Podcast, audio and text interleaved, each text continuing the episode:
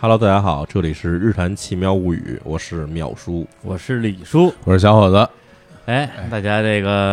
呃过年好过年啊！ 过年好，过年年好哎呀，哎，对，今年我们这个录音录音时间啊，是这个猪年啊，哎第一录是在大年初六，哎大年初初六对，在昨天那个在这个全国人民啊，还没有上班儿是是啊，是，对，百姓们还没有上班的时候，上我们班已经不提前都上班是了那个初什初么七初七，哎，但实际上的这个正月十五啊才算过完年，哎，当然有地方是那二月二龙抬头以后算过完年 我天我们这有点太早了，太宽松了，现在还是在年中，其实就不能说拜晚年。啊，这对，因为拜晚年得得过了年哦，，现在不能说叫晚年，哎，现在只能说叫拜中年，拜中年， 对，祝大家中年幸哎福祝，大对家中年给大幸家福给各位中年拜个 年，是吧？是是是啊，给大家拜年拜年，哎哎，呀，你看这是这么咱们日坛劳模啊，是是大过年的还出来录音对这这个我们这个 WeWork 一人没有，啊，一个人没 连有一人连没有工工作人员都没有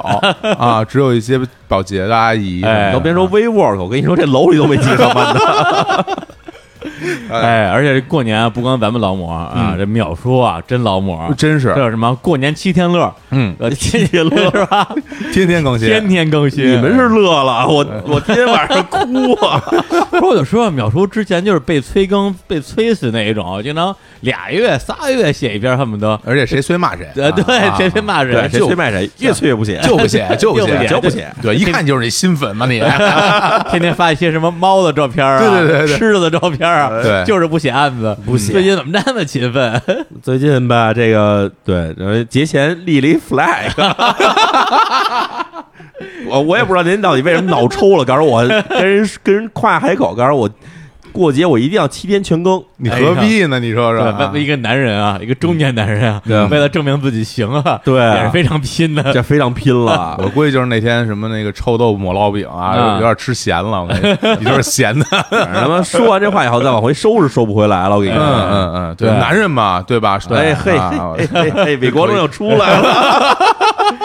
对，然后我们过年这样闲着没事干就追番，哎，对，追秒叔的番。嗯，对，然后结果呢？今天那个 Hooky 也在我们那个主播群里说，淼叔啊，以后你不要老写什么上中下了，看了个上，本来以为今天能有下啊，啊就是那个呃一个人杀了九个人那个啊，坐监的那个，哎，对，本来说今天今天看下一个又又出个中，我天，急死我了！我主要我跟你说啊实在话说啊，那天晚上我在家里写到了凌晨三点左右的时候，嗯，突然就实在崩溃嗯了，告诉不行，写不动 了，到此为止吧。哎呀然后就只写了一结尾就给收 了对，对，然后还有那个之前写一个那个什么冀州的弹簧，啊，今儿仓皇。哎，那倒是上下都有了，结果到了下，哎，没这案子没结。我说那你也不能着 急，对吧？给我给我气的， 哎，然后这期节目呢，本来是我们这个啊、狗年最后一期，是是吧？那那是大年都二几了，二二九九二二九哎，二九我们仨到到这儿，呃，本来要录录这期，结果没录成啊，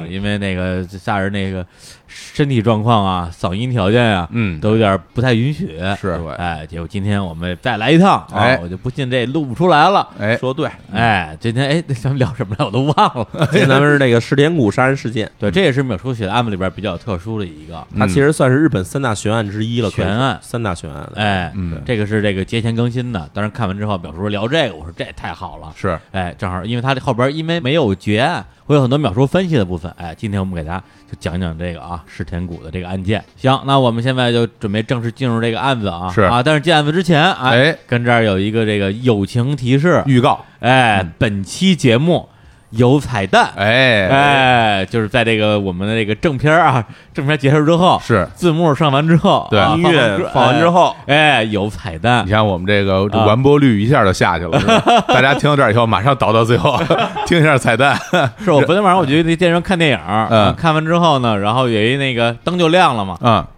然后出字幕片尾曲，嗯然后一扫地大爷站门口说这片儿没彩蛋，在 这儿吆喝，我看过没彩蛋，看过好几十遍 了，对着急扫地，笑死我了。哎行，来那我吧们开始开始讲这个案子啊，好马叔，来，这个案子发生时间其实离现在并不算特别远，哎，是两千年，哦，千禧，年，对，哎千禧年，两千年的十二月三十号。哎呦哦哟，还是跨年的时候，啊哎，对对对，要是大家知道，日本他们不过春节，过的是元旦嘛，就对过一月一号这节，而且是拿元旦当春节过，没错，是吧？嗯所以在元旦的基本上跟我们这边过三十差不多，在十二月三十一号的时候，基本大家全放假了。嗯然后呢，十二月三十号可以说是临近这个节日的最后一天，对，然后也有很多家庭就早早就开始就是收工回是家。对对啊，你看，就跟我们一样，我们提前好好好几天就放假了。嗯，员工福 利，哎对员工对福利对公司对太好了，是然后呢，这个案件发生地呢是在嗯这个东京的世田谷区。哎，啊世田谷区这个地方呢是就是现在我们来说哈，嗯传统意义上东京的一个相对来说算是中产阶级聚集的地方。嗯它也不是富人区，因为我看网上有人说世田谷区是富人区，但其实不是哈。啊，这富这个富人区基本的聚集位置哈，赤坂、嗯，哦品川一带，这是真正有钱的地方人住的地方。嗯然后代官山这种地方哈，但是呢，这个石田谷区的大家的这个居民的平均的这个水平哈，嗯算是中等偏上，就是大部分这个在这个泡沫经济时代前期后期的这些呃挣了点钱的人，哎买房买地，基本首选是石田谷区中产阶级，在这中产个阶级东京的西南，西南方向。啊对，它其实离市中心算是比较远的地方。，对那不但是呢就门头沟 嘛，西南方向，啊门头 沟门头沟高尾山，高尾山最西了，最西了。高尾高尾山也有不少杀人事件，我们一会儿可以聊。听着也跟门头沟似的， 高尾都是山 啊，对，你可以理解为像，假如拿北京举例哈嗯啊，它其实可能更像是房山，啊，房是，但是房山还得靠里一点儿，所以啊啊，丰台吧，丰台台对啊，对差丰不台多，啊，在北京可就不是富人区了，我跟你说，对那反正就是一个，它算大家大家可以理解一下，嗯就是第一，它是在这个七八十年代第一第一波建设高峰，然后呢，嗯到了这个九十年代有第二波开发，基本就是这么一个地方。哦，对，然后呢，大部分的房子都是就是你说独门独院儿小房子啊，啊这种地方的独栋感觉，嗯对独栋。然后呢，世田谷区的一个地方叫做上祖师谷。上祖师嗯谷的地方呢，它其实是，呃，首先它的位置离这个附近哈有几很多这种大的学校，对，小学、中学、大学都齐备，嗯而且环境也相对来说比较好，因为它有一条这个叫仙川的河流流过这哎个地方，然后还有很多绿地，所嗯以相对来说哈，自然环境算不错的一个一个居住区域吧。是但是呢，在这上祖师谷的地方有一特点，就是因为它的绿地太多了，啊，所以呢建筑物并不是很密集，所以与我们那种印象中日本那种非常密集的那种住宅街道不太一样。啊，它其实是一个等于我们理解为啊，就是一个被绿地所环绕的一小片住宅区，可哎能呦只有个六七栋房子的样哦那子听着环家挺挺好的，很高级啊，非常高级。对，啊，嗯然后这有一家人，他他家姓宫泽，哦，对宫泽，宫泽一，家，宫泽一家呢是在九十年代的时候搬到这个地方来的。他们嗯之前是在这个附近的地方居住，然后后来在九十年代的时候，应该九零年前后吧，嗯在这地方买了一片地，然后盖起的房子。在这个地方住的人哈嗯，除了这个男主人叫宫泽干男哦这个人以外，还有呢他自己的媳妇儿就是太子宫泽太子，嗯，然后邻居呢是太子的母亲，也就是相当于自己的丈母娘丈母娘这一家人。所以他们家构成的就是丈母娘，丈母娘带着这个太子的姐姐，然啊后自己这家呢就是宫泽干男、宫嗯泽太子，还有自己的两个孩子。啊，一儿一女，这女儿呢比较大一点儿，女儿是叫宫泽妮娜，嗯然后还有一个小儿子叫做宫泽里，嗯，这四口人在那儿住着。然后这家里四人的不同身份哈，嗯宫泽干男这个人呢，他原先是在一家大企业工作，啊然后后来从企业离职，离职原因呢是因为当时他患上了一定这个叫做官能失调，官能失调其实在算我们这边应该算是神经衰弱的一种，哦，哦是什么症状啊？就是失眠、脱发，然后哦焦虑哦，那还真是啊等等这种东西，对。嗯，所以呢，他就从这个企业离职以后进行了一段时间调整，然后后来自己创业。嗯自己创业干的活呢，一方面他是给一些企业这影视公司吧制作这种动画，啊，对，然后还有一些这个平面设计，嗯嗯，然后同时另一方面自己还去给一些这种企业做咨询，等于相当于是一个自个人创业的一个人吧，啊，嗯对自由职业者，哎，对，自由职业者。然后呢，自己的工作室呢就在自己的家里的一层，对哎。然后他的老婆宫泽太子呢是一个就是这个公文教室，公文教室就是在日本那边，它有很多这种需要起草的这种给，比如政府嗯啊、或者什么机关起草这个。递递交这种文件的那种，嗯就公文写书写，哦，在这边干了一个教室，是也是跟别的人一块儿合干、合对合开的这么一家哦教人室。老婆还不是那种纯的家庭主妇啊，对，不是纯粹家庭主妇，嗯，然后呢，妮娜妮娜呢是一个这个比较活泼的一个小女孩了，上小学，然后呢，呃，基本上就是平常上学以外呢，还会跟这个学校附近的有一家这个芭蕾教室去上芭蕾课，哦这么一个我们经经常可能在电影里或者电视剧里看这种这普通的这个小学女生。对对，对，儿子宫泽里呢，他的有一个问题就是他的这个有点这个智力发展的障碍，哦，所以呢，语言技能不是很好，然后嗯平常呢也是要需要很多照顾，所以呢，家里一般都是由这母亲或者是由这个太子的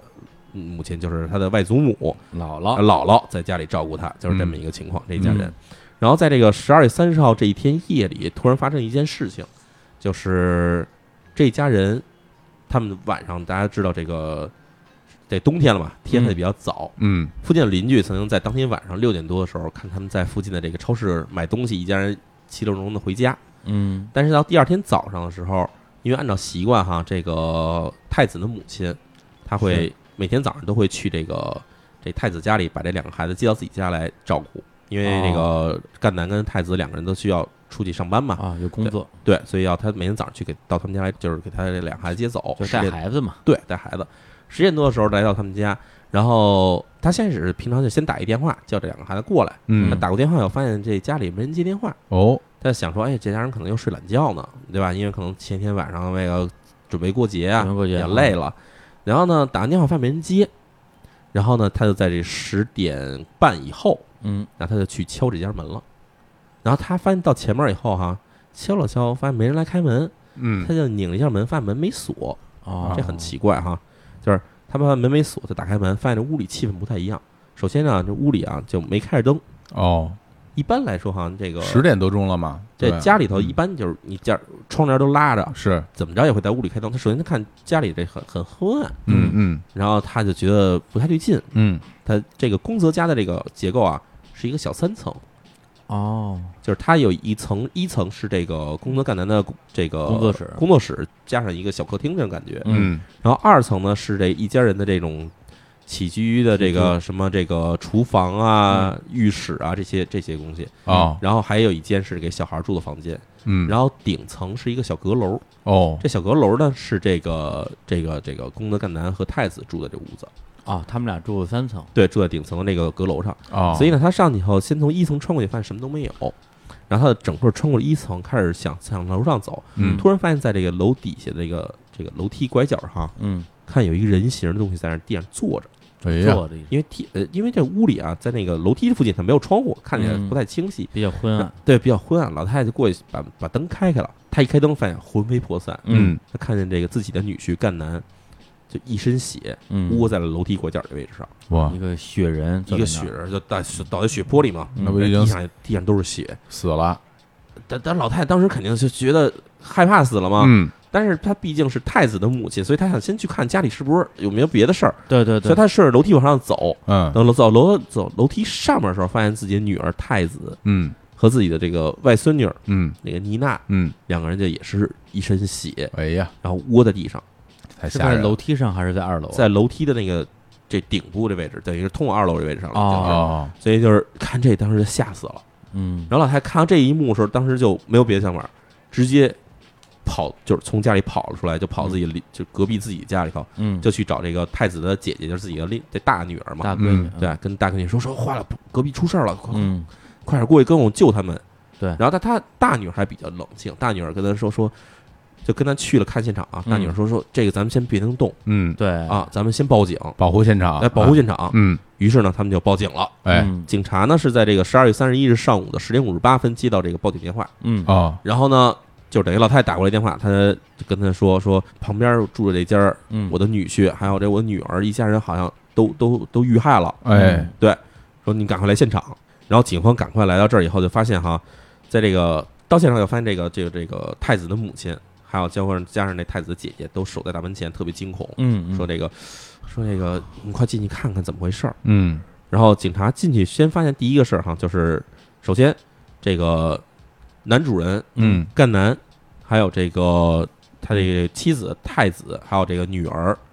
都已经是妮娜嗯被就是肯定被凶器杀死嘛，嗯在现场就已经当时已经确认死亡了。嗯然后到了二层的那个，就是他们他们家用来这个让小孩住这个屋里面，嗯是哦发现他那个最小儿子就是这个宫泽里嗯，爷爷死了，但是死因是不一样，死因是被人掐死的，窒哦息，窒息窒息致死，就是掐死，而且身上还盖了很多这种棉被之类的东西。嗯然后呢，现场就很就首先看起来很杂乱，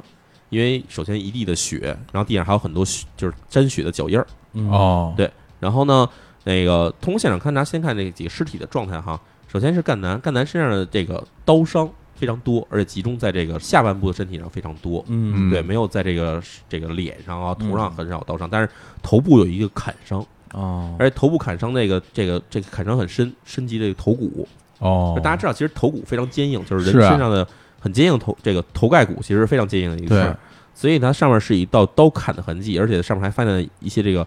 刀上掉下来的碎茬儿插在上面，哦，哦，刀都砍碎砍了，断了，砍崩啊断了。了，断了，然后崩了，等于是茬儿还留在上面。你想能砍的话，怎么也得像那种够够分量、嗯，够厚重的东西，没错，才能砍动那个骨头，嗯要不然就只能去扎，是吧？只能身上扎就对被扎哦的，还真对是对，嗯，然后这个是赣南的这个尸体的状态，然后呢，它是等于是窝在这个一层那个楼梯拐角的位置上，嗯感觉上是就是想往楼上跑或者从楼上掉下来的状态，在这儿待着。有可能啊。然后呢，这个太子跟这个女儿妮娜的两个人的位置呢，是在这个楼梯的上面，就是嗯在二层了已经是。然后身上刀伤除了在这个腹部跟胸部有刀伤以外啊，嗯脸上还有很多这种非常深的这种刀的痕迹，啊，哎呀，就感觉上是感觉被人家泄愤啊，对泄愤毁一样感觉容这种啊对，，这有点奇怪，因为如果只是说想要去致命的话，对其实往脸上砍并不那么容易致命。没错，是这样的，对就是感觉上，而且感觉上这个，呃，两个人姿态很奇怪，嗯就两个人也没有进行挣扎姿态，而是蜷缩在一团，嗯哦，对而且在这个女儿的身体旁边还发现了很多纸巾，纸巾，不光是身体旁边，就连肚子上，就是她之前受刀伤那位置上啊，是嗯，有很多纸巾，嗯哦感觉上好像又有人用纸巾想尝试这些止血，当然我们知道用纸巾止血的事儿其实是不太靠谱的，哦对是必须得捆扎才行嘛。嗯对对然后呢，在这一家的这个搜查嘛，警方肯定大量人进来以后，开始进行这种详细搜查，嗯就发现这个现场其实非常奇怪哈，嗯，嗯留下了非常多的这种犯罪痕迹。怎么哦，说？对，首先哈，咱们说这个想到犯罪痕迹，第一点肯定是指纹，对，在这家的这个这个厨房的杯子上，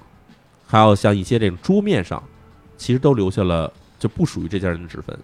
哦哦，罪犯的指纹很有可能是罪犯的指纹。是这个指纹这一方面，然后另一方面呢，还发现这个现场有很多不属于这家人的东西，比如说哈，嗯这个帽子、啊围巾、手套，啊，甚至连外衣，哇天哪，然后还有自己的腰包，这就个留了一套东西在那 边。这位这哥们儿光着脱出去光，了走的，这是真 对，是就很奇怪，就是太首先怪你了。想，嗯太十怪二了月三十号夜里头已经冬天了嘛，是嗯是啊东京算没多冷，但是我们也知道它基本也是五六度的啊挺冷这个气的温，，对吧？啊五六度的气，温啊，是这五六度的气温来说的话，你要是外衣都什么都扔在这儿的话，就感觉这人肯定很冷，对啊，很冷。然后很难理解，就是我们知道犯罪分子要是在现场作案，嗯，他不想让人发现的话，肯定会把尽量把自己带的东西带走。对啊对，如果他是预谋好了的话，对计划好了的话，嗯对对啊，但是这个事儿是在于，他把我们想象这个人能人能穿在外面的一套东西都留在这儿了，嗯帽子、围巾、外套、腰包、手套全留在这儿 了，哎，就差驾照了啊，真的。啊，嗯然后这些东西全留在这儿的现场呢，然后警方发现哈，这些东西首先它不是在一层出现的，嗯，而是在这二层出现的，哦，哦，在他们这可以想起象，居室的位置，嗯，就是在对这家人住的地方出现的。明白嗯，而且更奇怪的是，这人好像还留下了一件自己穿的那种运动衫，嗯，就是像我们说的那卫衣。小伙老师现在穿这种卫衣一样哎的，啊啊，啊就是卫衣一般都是我们知道在冬天是穿在这个外套里面这层衣服嗯是嘛。对是啊然后这卫衣是被整整齐齐叠好放在地上的，啊。嗯这很奇怪对吧这？哎，其嗯实这有点怪，因为一般来说，如果不是这家的人，哎嗯你到这家来做客，那你就是客人。那嗯一般来说招待客人的话，他的外套肯定是放在玄关附近的那种衣架挂起上，来挂起就来挂起来的，嗯对对吧？他他自己的随身的东西很难上到二楼。对，嗯就比如说李叔，你来我们家做客，你会不会把你衣服脱到我们家的二楼什我们么家的？有几楼啊？就如果我们家有的话，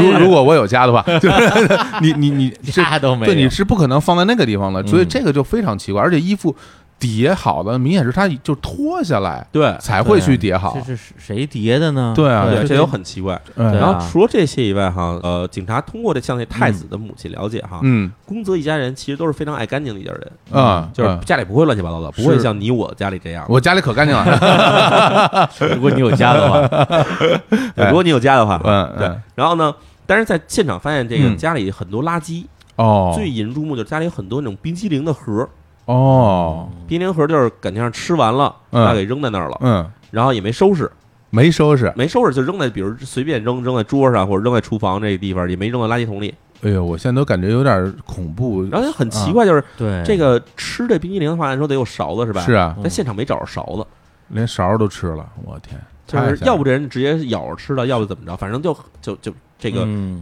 不太正常的反应。非常不正非常常，不正对常非常不就正是常。出现了太多不应该出现的东西了。对，没错对，再往下还有呢，还嗯有就是在这家这个厕所里面，还有这个没冲下去的大便还在这个马桶里面。啊哎呀，然后呢，当然警方不会放过这个东西，肯定提提取回去分析嘛。肯定然啊，后发现这大便里面含有的这个一种蔬菜哈，啊啊，当时是查出来是一种莲藕的东西。嗯啊，说这个东西当天晚上在这个太这个太子和赣南嗯这一家人的胃里面没发现，也就是说，认为他们其实当天晚上晚饭是没吃这东西，然后啊这，哦所以大便到底是谁也不知道。哟，就这个罪犯感觉就是翔哥非平常对像行为逻辑太奇怪了，感觉其实你要让我说，甚至就是不是有点挑衅？嗯就是我故意留下了这东西，然后让你来找我呗。对啊，对有衣点服也挑扔衅这儿了，对拉坨屎呗走，对，就然多后对嗯，然后在现场哈，更重要的这个目标就是警方后来通过这种，就是你知道有一种叫做足迹侦查的方式，嗯是怎么说？就是去嗯看你在家里的脚印儿来分析你这个犯罪的走的这个路啊线呀，这啊种东西。对，啊，听说过，对对啊然后呢，足迹其实有两种，一种是可以看得见的足迹，比如说我踩了泥，或对者我踩了雪，嗯，这个然后在屋里走的话，肯定会留下脚印儿。有深浅，然后还能看出体重、身高嗯啊，然在后屋里走的话，它有时候可能沾的是血迹，就地上的一滩对因为血你踩在血上了。对，步子的间距嘛，没错啊这这能些看出来都能看出来。然后还有一种是啊，看不出来的，就是说可能脚底下已经这个这个土啊，或者是这个血迹已经嗯干了，哦，但是你在屋里走的话，它比如地上原先附着的地方是有灰尘的，然后哦，你突然走过去，它可能会把灰尘粘走，啊，明白，还会留下一些不太能直接看得出来的脚印儿。啊嗯嗯所以嗯警方也把这东西留下来了。嗯，除了这个脚印儿之外，哎，更匪夷所思的呢是警方在现场发现了可能是犯人的血液。嗯，犯人的血对，这啊特别奇怪，就是在什么地方？这对你先想哈，嗯就是犯罪的时候，无论是枪打还是刀扎，嗯这个血实际上是一种喷溅型的血液，嗯，对对吧？就是啪一下滋出来，可能墙上或者天花板上或者地面上，对，它实际上是一种放射状的出来的，哦有压力嘛？对，有压力嘛。对，但是呢，在现场警方还发现，在一些这个明显不是受害者走过的地方上，嗯，地上有圆形的血迹，那滴下来的，对，这滴落血。对，滴落血，嗯滴落血的话，然后去检查，发现这滴落血的这个血型跟这一家人的血型都不符，嗯就是哦那就是行凶者他自己其实受伤很了，有可能是行凶者受伤的血受液伤了，对对，，啊嗯然然后，所以这个血型你拿出来的话，进行对比的话，那简直就更简单了，对吧？嗯是啊而且还有 DNA 技术。哎对，对啊然后，所以他们就把这东西全拿回去了，进行去分析。警察说：“啊，放心，这肯定能马上能破案。嗯”首先啊，从这血迹开始入手哈。嗯，根据这个可疑血液的 DNA 分析哈，嗯就是发，因为我们知道人的 DNA 可能是一部分来自于母系，一部分来自于父系嘛，两部分嘛。是，嗯对，从他这父系 DNA 里面发现了一个叫做 OM 幺三四的配列。嗯哦，这 OM 幺三四配列只在东亚地区有，嗯，而且呢，在各个国家的分布是不同的。哎，它在日本分布是十三分之一，也就是十哦三个人里面有一个人可能具有这 OM 十幺三四的配列。嗯然后在中国是十分之一，嗯哦，但是在朝鲜半岛上是有五分之一。哦，嗯所以就是说，嫌疑犯假如说从这比率来看的话，是这个朝鲜半岛来的人的可能性更高，有这种可能性，有这种是可能嗯有一性，有个几这率种可能在性。里对，边嗯然后他们考虑到说，哎呀，毕竟今年年底了，作案率会上升，嗯对吧？但我们也能理解，就是各个国家人可能都会有这种情况，都就一样哎穷人到到年底了，说得要过年关嘛，对，对呀，抢劫、啊盗窃这种可能性会都发都会高发，属于高发时段，高发时段，所以他们想有可能就是什么，对吧？在这个这边儿到你快过年了，嗯上门抢劫，嗯盯上这家人了，嗯然后呢就开始作案的人，但是也觉得奇怪哈，就是任何的盗窃或者抢劫哈，都不会是以杀人行凶为目的的，都是为了是劫钱。对，嗯，但是在这一家人的这个情况不一样，这家人他们家的二层那个现场，就是他的起居室里面哈，嗯确实跟这个入室盗窃的现场很像。嗯所有的柜子都被翻开，抽屉也被拉开，嗯，而且呢，现场还有一个特征，就是它抽屉拉开顺序是从下往上拉开的。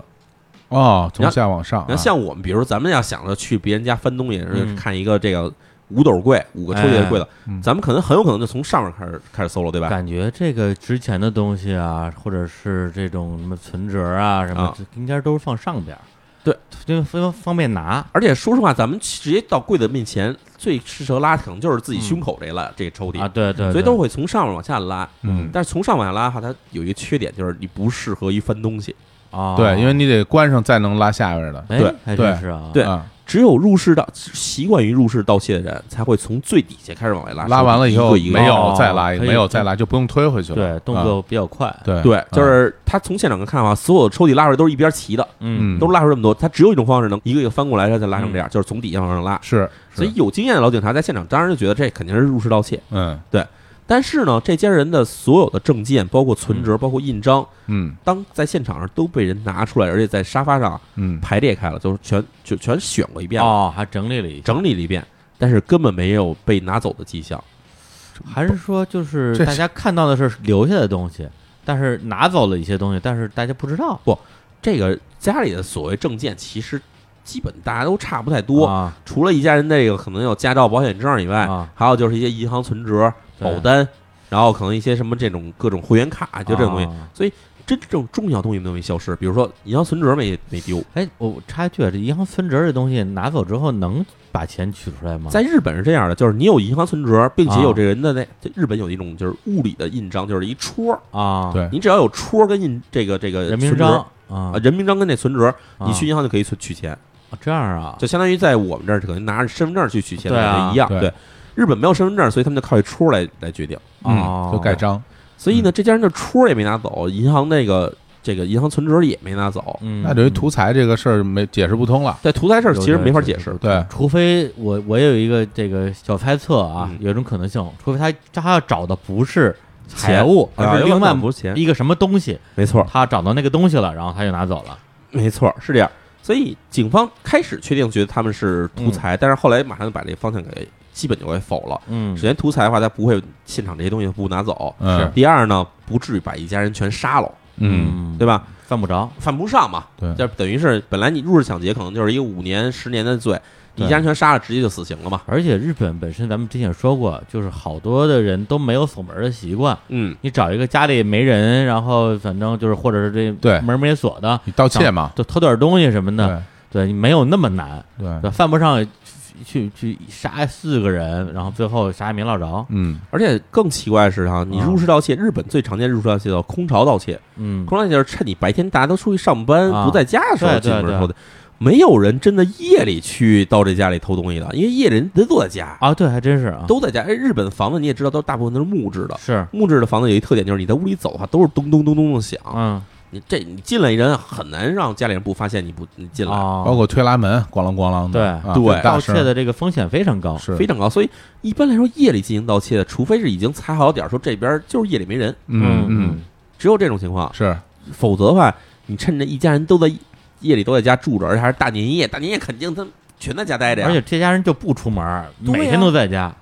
这时候你夜里还上门来，就很难让人觉得说你真的是上门来为了奔钱来的，对嗯对，各方面都表至少不像是是一个随机作案的。不像一随机作案的人。对，嗯另外呢，在现场他们还发现了几个特征，你说，第一呢就是。这家的这个房子其实是紧挨着它后面的，刚才我们说过祖师谷公园儿啊，嗯祖师谷公园儿它那一片绿地呢，它实际上是有一条这个河流过这个这附近的位置，嗯，然后这河两边是那个，就是我们知道进铺的那种让人工人早上起来慢跑用的那种小跑道，哦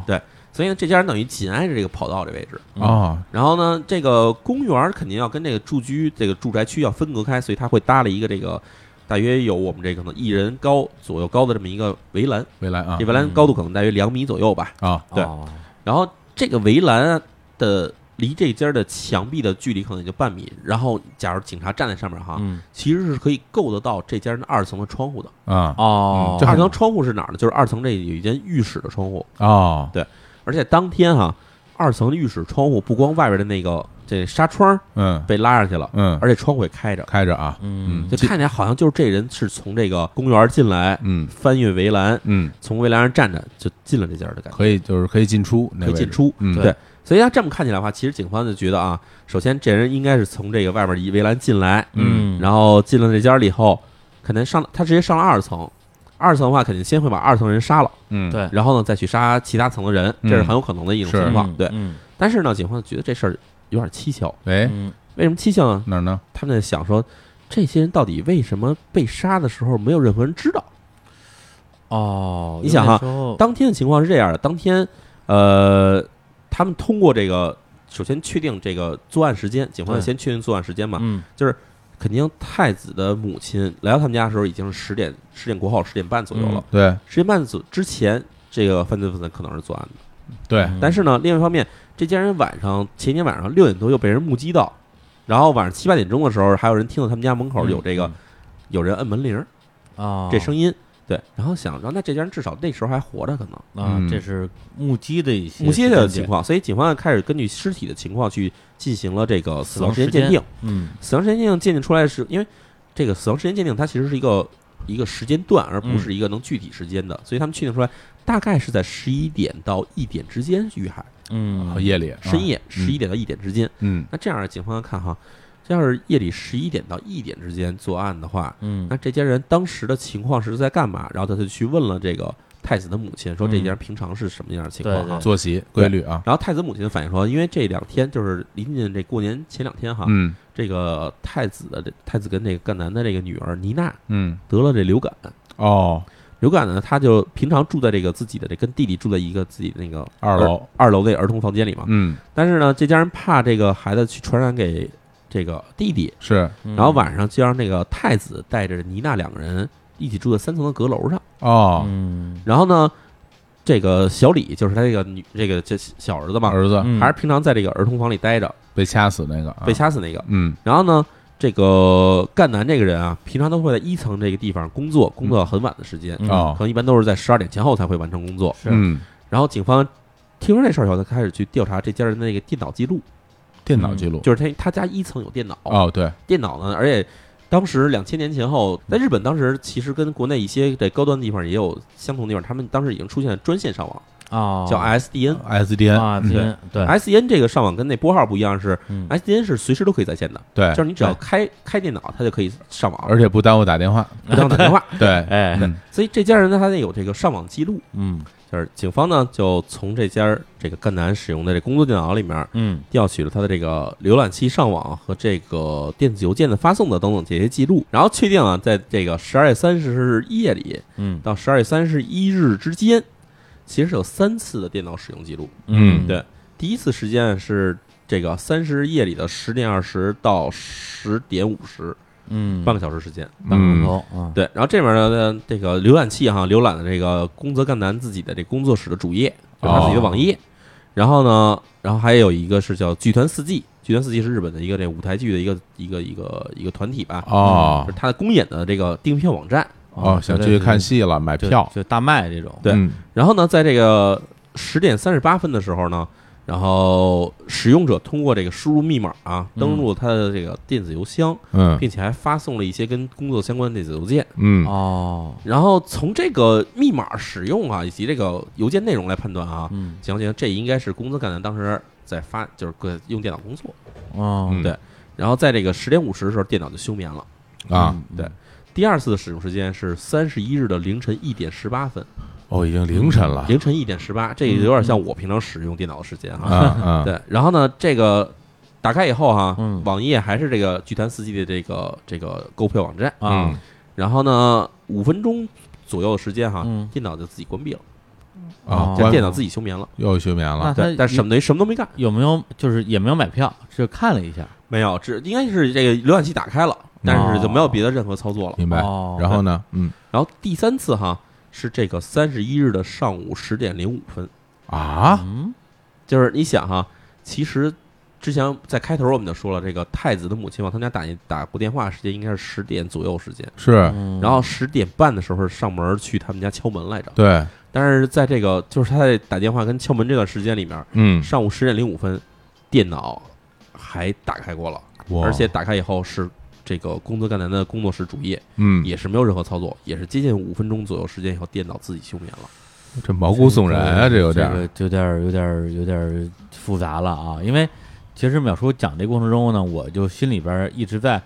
推理，对，嗯嗯我在推理，我也在推理是吧？啊对因为这刚才一开始也说了，说这是一悬案，是对，我就想说，哎，刚才已经给出这么多的信息啊，包括他有那么多的遗留的物品在那里边儿啊，包括他那个二楼窗户，所以我脑子里大概已经有一个整个犯罪的一个逻辑了。哎比如说啊，这个人可能就是从那个啊外边那个篱篱笆上啊嗯爬进来的，嗯，从这个浴室爬进来，进来之后他在干嘛呢？我觉得他还是在找东西，偷东西，只不过他找的不是存折，嗯肯定是他可能是要找一个什么具体的东西。嗯对，然后呢，他为什么要赶上这个晚上时间来？然后没有趁着这白天没人的时候，因为他们家可能白天一直有人，我、嗯我猜啊，就是你你也逮不着家里没有没人的时候，啊干脆我就晚上来。对他当时就已经存了就杀人抢东西的心了，哦，哎，然后呢进来之后，他很有可能按照这个节正常逻辑，应该是先杀的人后翻的东西，对你不可能人都人还活着呢，你跟那儿倒腾抽屉，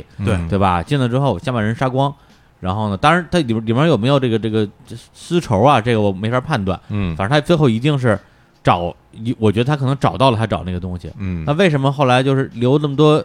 私人物品在屋里呢？我个人感觉更像是就是那种仓皇逃窜，嗯可能当时有什么动静，他觉得自己有有有危险，嗯然然后衣服也不穿了，帽子也不戴了，然后手套也不拿了，对，然后就就就跑了。对，就是我是这么判断这个犯罪过程的。哦，对，但是这里边有几个东西可能对不上啊。一个是他这个有一，就如果那个衣服确实是他的，就是叠好那个衣服，这个我是不太好判断。他干就嘛为要什秃么掉把它叠起来是吧？啊对，这个有有点有点奇怪，我就当一无效信息了。嗯还有一个就是说你这个电脑使用记录，对，因为头两个呢，我很我觉得很明显是这个男主人自己在用，对，只不过那那说明至少比如呢十点多时候男主人还就是他还没有没有被害嘛，嗯对，那这个。但是早上这个就有点奇怪了，你说他都是吧，东西都不要了，仓皇逃窜了，早上十点钟又过来用电脑，这个我觉得有点说不通。你说他跟这儿还是还跟这儿待了一宿，是你觉得呢？呃，我觉得嗯就因为我我相信我们这听众大家啊可能也在自有自己的推理，哎，我倒是觉得这可能像是一个寻仇。是吗？为什么我觉得会是会是寻仇？其实就是那个，就是关于把脸都给划了的那个部分嗯，引起了我的注意。听起来很像寻仇的。因为你如果没有很大的就是私愤的话，嗯没有那么多愤怒在里边的话，你没有必要去划人家的脸。对当时划的是那个母亲的脸，母亲和女儿，女儿也划嗯划了是吧对？我我觉得我推测是这样啊，我觉得他就是奔着杀人来的，啊，奔着杀人来的，就是要杀你全家，就然后我觉得至少要要杀这嗯嗯母亲，我觉得他可能跟这母亲是有仇有的，仇对，然后呢，他就是也是从二楼进来，进来从窗户过来。惊动了二楼睡觉的那个小男孩儿，嗯，小男孩儿肯定发出声音小男孩了。不是三楼睡觉吗？呃，小男孩儿在二楼，二二楼楼睡觉，哦因为那个他们夫妻俩不是在三楼嘛对，但那哦小对对女孩对儿对那个时候也在三楼，对啊所以二楼只有那小男孩儿，嗯，所以可能惊动那小男孩儿了，他发出叫喊，然后他就顺势先把小男孩儿掐死，哦，让他别出声儿，然后还给盖上了，以以免可能没万一没掐死，他可能再醒过来，可能还会再、再出声儿嗯哦，然后他就到三楼去。到三楼去，我觉得他肯定跟跟那个母亲之间有什么对峙，嗯，他们他要他肯定要说说我为什么来找你，啊，然后就是像那种变态杀人，他就我很正常，啊把衣服脱了，我叠叠整整齐齐的，然后嗯他也不敢说什么，嗯然后呢，就是在在这时候他就可能就要行凶，要行凶，结果可能就惊动了那个男主人了。一层的男主一人，次男主嗯人帮忙就跑上来，他就听见了，所以他从楼梯就往下来。为么？什么他会头上有伤？嗯一般而言是从上往下砍是会砍到头的。啊，有如果道咱理们如果咱俩站着是平着站的话，那我这个刀一定会是往你的腹部和和胸部去扎。嗯，我没有必要去砍你的头。那我在楼梯上面，你在楼梯下面，我举起来就往你头上砍，这分析还挺这有基本逻辑就，是这是砍头的嗯一个有要逻辑一个要素，对吧？然后这边把男的杀的差不多嗯了，然后再回头看那个母女二人可能就嗯在那楼梯那儿，然后再把他们再杀了，然后再把脸划了。他肯定是就是有哦有很大的私仇在里面，所以那你觉得他去翻去箱倒翻柜东西就是一个迷惑的手啊段烟。雾弹但啊但是他之所以能能够那样去翻，说明他应该是会有前科的，因为他有惯犯，因为啊他会、混他饭他偷过东西嘛，因为他嗯知道偷东西，所以他知道那样去翻，对对所以他把这个东西，包括迷惑手段，他都都都就是为了迷惑警方去嗯侦破嘛。然后我就是到第二天那个电脑的这个事儿，我我啊现在不太清楚为什么还会有有人用，有也嗯有可能是电脑自己唤醒了怎么样，嗯不见得是真的有人在用，哦而因为唤醒了就是那个浏览器的页面，然嗯后它没人没人动，然后自动休眠也很正常，它也也可能会通过什么震动啊，或者也会出现这种情况，是说不清楚。然后我会觉得为什么最后嗯找不到了，就是因为他可能就不是日本人，或者是他不是、他已经就是完全设计好了，所行刑完了以后，然后马上就就走了，就出国了。之前还说有一个按门铃的呢，但那个我觉得按门铃跟那我应该不也清没什么我关系我了，现因在为那不个清时间楚挺早的，好对像是几点？六点多，八点多，我现在心里是对吧？这么这么看这个、哦这个案子啊的，，嗯，对，反正你们俩分析基本都代表了哎当时这个很多媒体，包括围观群众的这种分析的呃套路哈，是吧？嗯啊，特别像。啊，但是这里面有几个疑点，其实是能够让你们这些推理嗯，出现问题的。哦，哎，嗯对，第一个先说哈，嗯呃，首先呢，这家人他们家就先是说李叔刚才说这个门铃儿事儿嗯哈，对，就是这些人他们家门前啊有一个感应灯，嗯嗯，这感应灯就是那种你走到离家门三米之内，它自己会亮的那种，嗯，哦，是啊，是那种啊，这等于是一种防盗措施，对吧？嗯啊对但是呢，这家人的感应灯在当天晚上的时候，电源被摘下来了，哦，就是它插头就从屋里被拔下来了。嗯也就是说，有人接近正门，事实上是不会不会亮的。嗯嗯，对，这是一点。这嗯就但但是那那个插头在屋里边儿，不是在外边儿呃，插头在屋里头，搁外面就没用了。啊，那那也是，嗯是 嗯然后第二呢，就是现场其实是警方发现了这个当时的凶器的，嗯哦找到了凶器。找到兄弟找到是兄弟是什么东西？凶器是两把菜刀，不是一把菜刀。两把刀啊，两把刀，为什么两把刀呢？第一哈，嗯一把刀刚才说了是有一个男主人干男头上不有那个刀的碎片被吗？砍的，对其实嗯实际上是一把刀，这刀从中间断开了，哦断成两截儿。它是一把什么刀呢？是一把柳刃刀。啊，很柳刃薄刀，就是我们知道日本他们的嗯切生鱼片儿那种又细又长的嗯，那那刀。很容易断，嗯对，那刀非常锋利，极其锋利，对，但是很窄，所以是嗯不适合劈砍。又薄，对，有薄的不太适合劈砍。嗯另外呢，一把刀是这个家里的菜刀，这是这家人的菜刀，不是中国那种方头菜刀啊，嗯，嗯但是有点像西餐那种菜刀的，就长前面啊是一个是一小圆头儿，圆头那种，哦圆头儿，然后那但是刃比较宽，嗯它比较适合家里，比如你切菜或者切肉时候比较方便的那种东嗯西。嗯所以这两种刀的形状不一样，造成伤口肯定也是明显不同的。对是对首先说，家里的这个死在二层的太子跟妮娜身上的刀伤哈，嗯大部分刀伤，比如说腹部、胸部的刀伤，嗯，都是尖刃的这种柳刃刀造成的，刺穿的，刺穿的。嗯嗯然后相反，比如在头部、颈部的这些刀伤，嗯嗯，是家里的菜刀砍的，啊，就同一个人身上出现了是有两种刀，两种刀伤。哎嗯，嗯然后？呢，在男主人身上的刀伤只有一种，嗯，就是这个菜刀的伤痕，没有柳刃刀伤痕。嗯呃，但是他但是他头部那他个除了头部那一下是对吧柳刃刀的，那是柳刃，刀的，剩下全是菜刀伤痕。嗯，所以要是说这我们知道刀要是断了，你拿嗯断刀去、去捅人的话，肯定是捅不动的，嗯对对吧？所以的话，从身上伤痕出现的角度来看，他显然是柳刃刀在没断裂之前，嗯，这人已经用这刀去捅伤了妮娜和这个太子两个人，嗯对但是可能没捅死。嗯，对然后这把刀后来又砍在了男主人干男的头上以后断掉断了，嗯然后这个人就去他家的二层的厨房找到了菜刀，嗯然，后再拿着菜刀去把妮娜跟太子杀死以后，然后又把干男补刀弄死。嗯嗯嗯，或所者以这是甭管这是谁先谁后吧，对对对对，反正这个刀是这样的一个放回去顺序，刀这肯定是这么一次是一一啊嗯这么一个顺序。嗯嗯然后呢，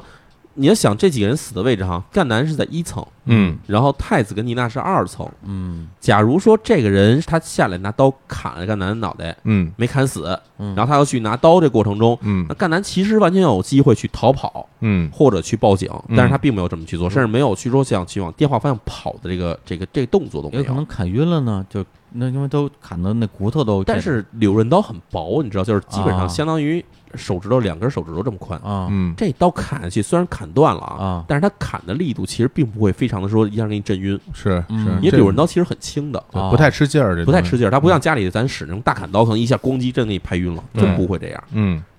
这个事件就很奇怪，就是他砍了干男，干男为什么没有去报警，没有去求救，没有跑？然然后包括妮娜跟这个太子两个人，最开始是被刺伤的，嗯明显没死。嗯这两人没死的时候，为什么也没有去求救，没有去报警，没有去逃跑？呃，那你刚才说就是这个呃，男主人也好啊，女主人也好，他们没有任何的这种逃跑或者是报警的这种行为，应该还是靠足迹分析分析出来的吧？对，一方面足迹，还有一方面就是看这个受害者在地上的挣扎姿态嘛。哎哦你比如对说他被扎了以后，他要报警，他肯定会在地上，比如有爬翻滚或者尝试对站起来的这种迹象嘛。啊啊，但是是首先在这些遗体上根本没有。嗯嗯然后呢，足迹呢，警方这边也看哈，就是在这个石田谷一家这屋里头，其实有三种足迹。嗯一种足迹呢是沾有泥土的外面泥土的足足迹，嗯哦，这这足迹呢在哪儿呢？在一层地板上，嗯然后在楼梯上，嗯然后痕迹比较淡啊，这个应该就是罪犯的了。啊，因肯为定是罪犯的。对，因为家里人在家里也不会穿着穿着鞋到处乱走鞋对，对日本拖人家里鞋进都是来都是拖鞋的。对没错。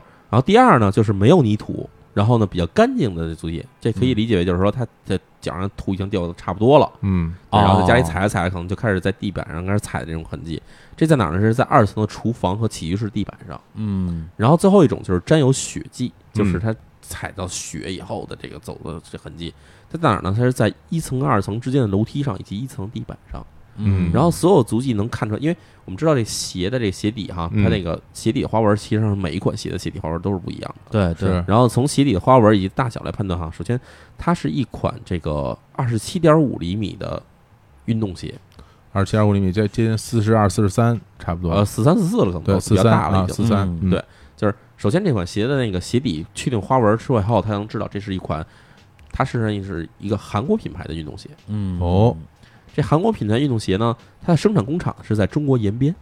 嗯啊哦，延边对，就是你能理解，就是韩国人投资在延边那边盖工厂生产出来的鞋。嗯然后这款鞋呢，它在中国、日本跟韩国都有出售，哦，嗯对，但是呢，唯独二十七点五尺寸的这款鞋嗯哎只在韩国有卖，哦哦，就是啊日本，因为日本有代理商嘛，嗯日本代理商代理到这鞋的时候，实际上是没有引进二十七点五尺寸的鞋进来。对，这就断码了。哎断码了然后嗯这个鞋呢，警方就开始看说，首先哈、啊在家里只发现了这种足迹，没有发现任何其他的足迹，也基本确定说可能犯人就是一个人，断定这鞋的来源。首先，刚才咱说的这些鞋只在韩国出售，对然后那时候又没有什么海外代购这种东西，所以呢，你要说是中国或日本人从韩国买这么一双鞋，让他们从寄过来的话，其实是很难的。而且对，也也没什么太大必要，没什么啊太大除必要非也你不是什么太名喜牌欢，鞋对，也不是对什么乔丹什么的那种啊，没错嗯所嗯以这鞋流出方向只有两种可能，嗯一种可能可能是在延边的工厂嗯被这个当地工人偷走，啊嗯，就是从工厂顺走一双鞋，哎啊，这可能性是吧这？是有一种可能性。嗯，另外一种可能性呢，它是从这个韩国的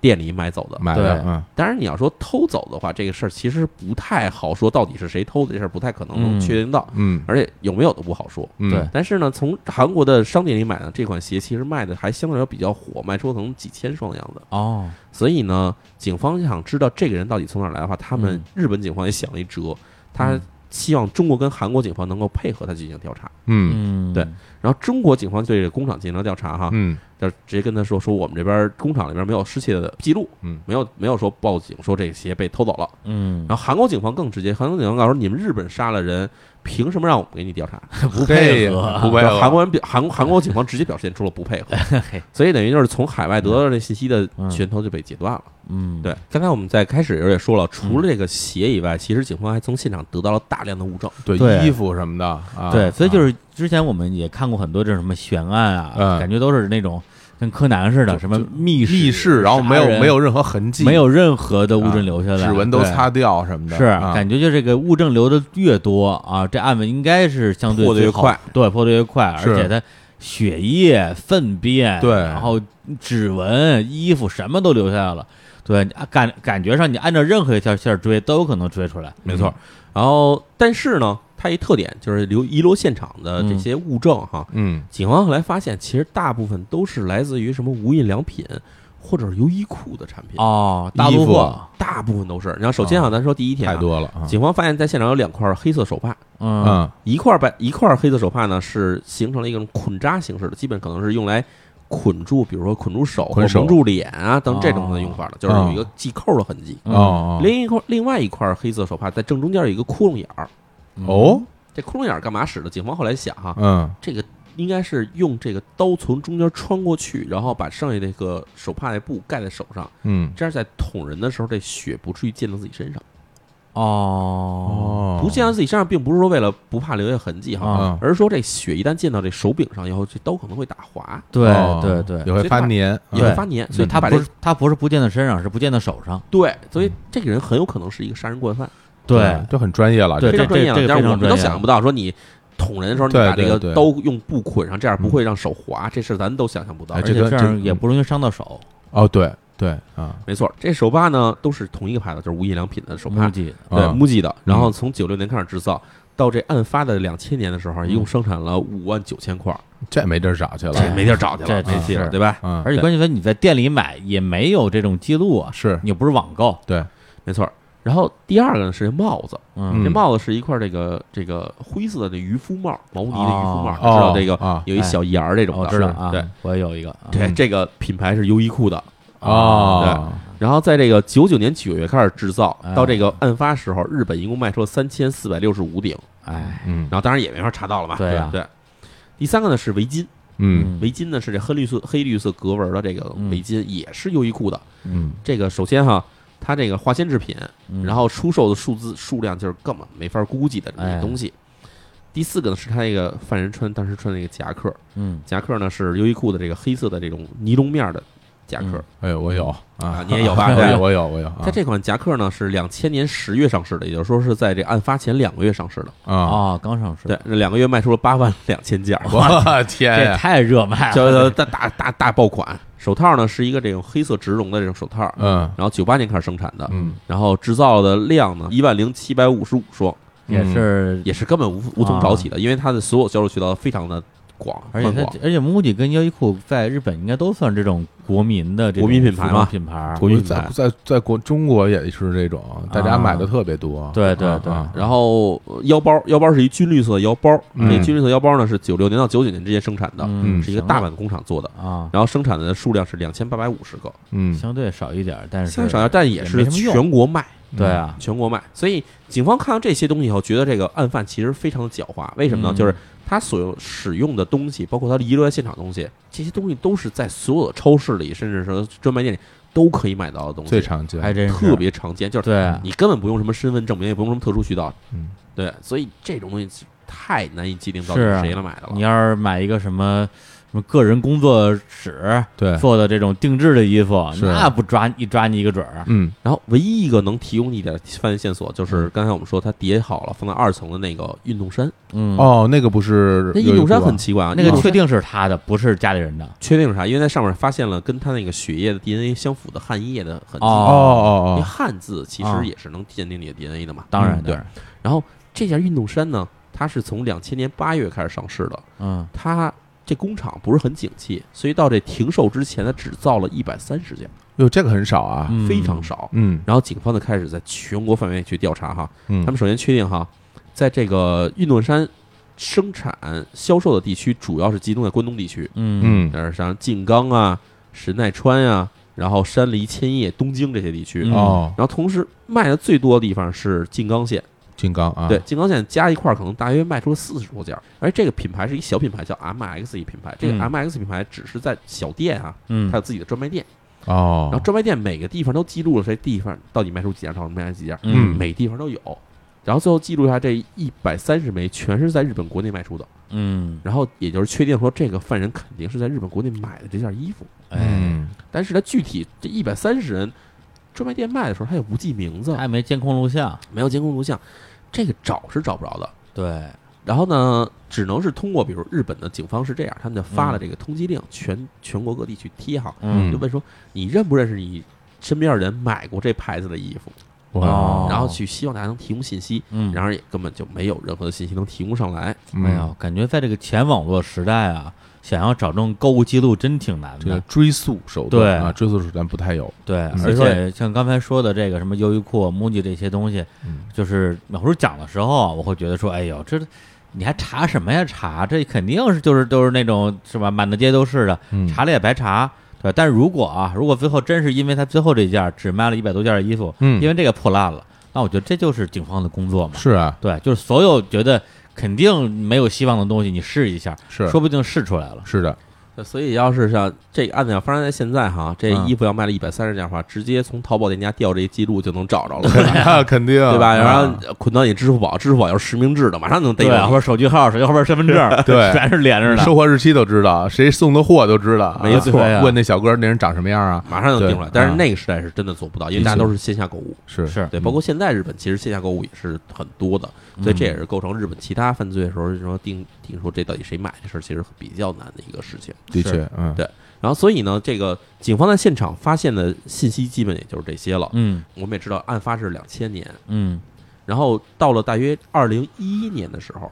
一一年，二零一过了十一年了，这就十一年哇，一直没有一直没有能起出哦来到底是谁嘛，等于说就是这些所谓的线索就是这些东西，就是这些东西，然后就没了没了。啊。那他那些什么指纹啊、这个血液啊、DNA 啊，这个不是可以有一个什么什么库可以去查的对，吗？这其实有意思在哪儿呢？就是啊，日本的这个，其实中国也是这样哈，啊就是所有的这种指纹库。嗯呃，在这个前网络时代哈，嗯大家都是说你这人有了案底，是去警察局登记备案了，哦，然后你才会留下你的指纹。是这样的，对你得有前科你得有前科，啊，没前科是没有的，你得有前科对，，嗯，所以日本人、日本警方也是拿这东西先跟他自己的指纹库对比，因为你想他他现场翻东西的这个过程，对要杀人老了手啊他砍对像是惯惯犯嘛，对一对哈，日本的指纹库没有任何相同的比对的结果，哦没有这嗯肯这定人应该是在日本可能是初次犯案，或者第一次就是之前没被抓着过，嗯，或者就不是个日本人，嗯或者就不是个日本人。对，对然后呢，第二就是他 DNA 啊，DNA 的在日本也没建立起 DNA 库来，嗯就是包括这医院采取的 DNA 样本啊，不是能够向警方公布的，因为医哦院啊大部分是私立医院，对对私立医院好像是让对犯患者有保密的这个这个要求的，是就是警方来调查，你也不能说拿我这边 DNA 全对一遍，这是做不到的。哦，所以无论是这个指纹还是 DNA，市场警方是没法去特定这个人的情况。嗯嗯同时还有一个重要一点，在他们家的拖鞋，啊拖鞋上的汗液也找到这个人的 DNA，我还穿人拖鞋了，还还穿拖鞋，就算很奇怪。你想，太奇假怪了。假如这是一个翻墙入室，像刚才李叔说的，说嗯从这二层翻墙入室对啊，嗯进行行凶的人，绝对不会在行凶过程中还把拖鞋换上。而且他最后他杀人的时候穿的是自己的鞋啊，对那他什么时候穿的拖鞋呢？所以这事儿就很奇怪，对吧？嗯那还要分辨呢，啊，对，肯定杀完人以后吧，我觉得对啊，啊换对啊上换上拖鞋，喝点水啊，拉个对屎，对，哎呀，这个太挑衅了，有点奇怪，啊对，就感觉上就是，假如是就就算是再大胆的案犯，啊也不会有这过程。对因为我想就是。所有人在进行杀完人这个事儿的时候，嗯他肯定内心中还是相对来比较紧张的想逃离现场嘛啊，，想你嗯赶快先先摆脱现场的情况嘛。对所以对，他要再换上拖鞋，在家里再溜达一圈，这事儿就没法理解，对吧？对对啊对对，所以这也是我在这写着案的过程中，我脑中逐渐出现的一个印象啊。嗯就是这个人他很有可能不是从二层进来的，哦，嗯，他其实是从大门进来的。为什么呢？你想哈，我们我设想了一个情景哈，嗯就是这个人他有可能跟这些人认识，嗯嗯，所以他从大门进来以后，这些人肯定首先第一点，你得换鞋吧，你不对能穿着旅游鞋在人家乱走吧，是嗯，所以会让他换上拖鞋，嗯，换拖鞋过程中就会把汗液留在这个拖鞋上，对这是这符合这一点。这有道理嗯，第二一点呢，就是这个人为什么会在他们家脱了衣服，嗯而，还叠好？这事儿肯定不是犯人自己干的，嗯因为这犯人，我们想啊，这犯人很有可能是一男性，嗯啊极大对可极大的可能性是一个男性。基对本上啊这男性乃谁到家以后把衣服脱下来，还给叠方方正正叠好放在地板上这种事儿，我觉得是至少咱仨应该都不是这种人。应该不啊会，或者说但是他要是个变态罪犯，那这个事儿还能就是还可以理解。嗯，如果他是一个，比如说真的是一客人，嗯，不会有客人自己跟这儿叠衣服的只有一种可能是什么呢？就是啊，到他们家的时候，他这衣服已经湿透了，或者出了什么问题，出汗啊了出汗了，特别难受。啊，然后呢，这家人又跟他非常熟，他把外衣一脱，然后一看里面衣服都湿透了，这家人才会有可能做一件事儿，就是你把衣服脱下来，我给你换一下。有道理，这个有道理，嗯这有道理，对吗？对，来，比如说小伙到我们家来了，是看四脖汗流的，身上衣服都湿了，嗯看，待着不舒服，啊，哎，我给你找件衣服，你换上吧。然后穿上你的衣服了。对你穿上我的衣哦然服后了你。的衣服说，让我给你洗了，你再拿回去。如果咱们很熟的话，这对是这是家说人得可能通是什么呢？这家人就是比如他们夫妻俩人，的，嗯，太子是肯定是照顾你那个人，就是嗯媳妇儿肯定过来帮你拿衣服嘛。对，把你衣服拿回去以后，可能第一时间说这会儿扔到洗衣机里洗呢，嗯，就可能觉得不有点至于啊，。有点怪干不怪了的，有点怪怪的。对，嗯然后我先给你先叠好了，放在地上。明因为白，女性其实有这么一个习惯，就是甭管衣服是脏还是、嗯还是还是干净的，我拿过来我先给你叠好了，哎放起来。不过这个是有一个嗯那个细节可以参考嗯的，就是说他这个衣服的，因为每个人叠衣服都是有自己不一习样惯的的叠法。哦对这倒如果是她这个衣服的叠法和她给她老公叠衣服的叠法是一样的话，那就说明这衣服是她老婆给叠的了。没错，对，对你可以看这个。一点对其实警方也想这么去确认哈。嗯但是有一个问题是什么呢？嗯就是犯罪分子在他们家已经把东西全翻乱了，哦，嗯所以把他的衣服也都给折腾出来了，哦衣服也都拿出来了，衣服都拿出来，但唯独没碰这件叠好的衣服。嘿，嗯，太狡猾了，所这以个人啊，这个事情要我说是犯罪分子自己脱下来的样叠好了，再换上一样他们家衣服人走人的话，那这个人绝对不会把现场弄得很乱，的确嗯绝对不会把现场自己东西扔在那儿，嗯是他肯定会干得非常的利落，啊，对对是对，对对，每个人有自己的习惯有，一个对吧行为一致性，对行为一致性。对，他这边要假如是他叠的衣服，然后又把屋里弄得这么乱，嗯，这事儿是不符合的。对肯定不符所以合，所他以肯定把我屋里猜收拾倍儿干净，没错对，所以对我扫地猜啊，弄而且干你净想，又符合太子跟这嗯啊赣南一家人非常爱干净的一个习惯，所以我猜的情况是，其实是这家人帮他把衣服叠好的。嗯，那这家人又给他换拖鞋，完把衣服换过来，换了他换了赣南自己衣服穿走，嗯嗯然后又给他叠好衣服。这事儿只能说明一点，就是这人肯定跟赣南他们家认识，熟人，对，熟人而且挺熟的，熟人。嗯，啊然后嗯在这过程中，我又想到第二点，就是是吧嗯假如这个人是做客的话，他肯定是在一层待着，是在一层待着。而当天晚上，因为这个自己的这个赣南的女儿妮娜是重感冒啊，流感啊。嗯嗯所以他们早早的就去上楼去睡觉了，嗯而且现场发现的时候，妮娜跟太子身上都穿着睡衣。嗯对吧那我要是一客人，嗯我肯定不会说当着这个健身男主人的这面儿上的时候，我自己噔噔噔噔跑到二楼上去去捅他们家媳妇儿这事儿肯定做不出来。哎，像他们，因为你说一楼是他的工作室，二楼是起居室。对那比如什么会客的话，是会客在一一楼层啊，在一层会一层，客因为二层是等于是自己家的空间了，现啊在这对人自己空其间，实就是就是卧室、厨房、卫生间这种地方。对对对对对，哦，所以假如说，比如我来家里做客哈，哎我肯定跟这跟男主人在聊什么，嗯聊着聊着，假如我要是真的是蓄谋杀这家人，嗯我显然会从眼前这人入手啊，嗯我先会我先把男主人制服再说呀。也许他来了就是找女主人的呢。他家找女主人，女主人睡觉了，你这男主人在底下干活，你上楼上二楼去找人睡觉了，女主人事儿、啊女主人在三楼，对，在三楼对啊，啊他就在三男主人跟那个客人说啊，我我你自己上去找去，我这上网了，好像是有点儿对啊，不太对对吧这有肯点儿有定点儿行不太对劲而且，更何况人家已经跟自己女儿上楼已经睡觉，而且还还在还病了，还穿着睡衣呢。还要睡衣，对你再怎么着，你这时候上楼去杀人这事儿也不太对劲，嗯，哇所以他为什么能够越过男主人把他媳妇儿跟女儿都杀掉，嗯，哦，对，按照那个顺序来讲的话，他是因为他是先捅先伤的对先杀的这个二层的人，二层的人，然后才去杀男主人，然后把刀给劈断了。对，时间顺序这儿是有先后逻辑的。，对，后然后再去拿菜刀，对而且重要一点，你想啊，妮娜跟太子两个人睡觉是在三层，对是在阁楼上，而他那阁楼跟那平常我们看的楼梯不一样，因为一层、二层上去是那种转角型的那种楼梯，嗯，但是三层通往三层是一个梯子，就是那个、咱知道那个啊对二就是那对个上下铺的那种嗯梯就子阁楼嘛。阁楼，所以这梯子实际上是可以撤到楼上的，他只能是把妮娜跟这个太子这母女俩从三层骗下来，骗到二层，嗯，他才能下手。嗯，然后这时候，假如男主人还在一层还干活的话，那这这这这，我们想嗯肯定是做不到的，对吧？哦哎呀，那要这么说呢，可能，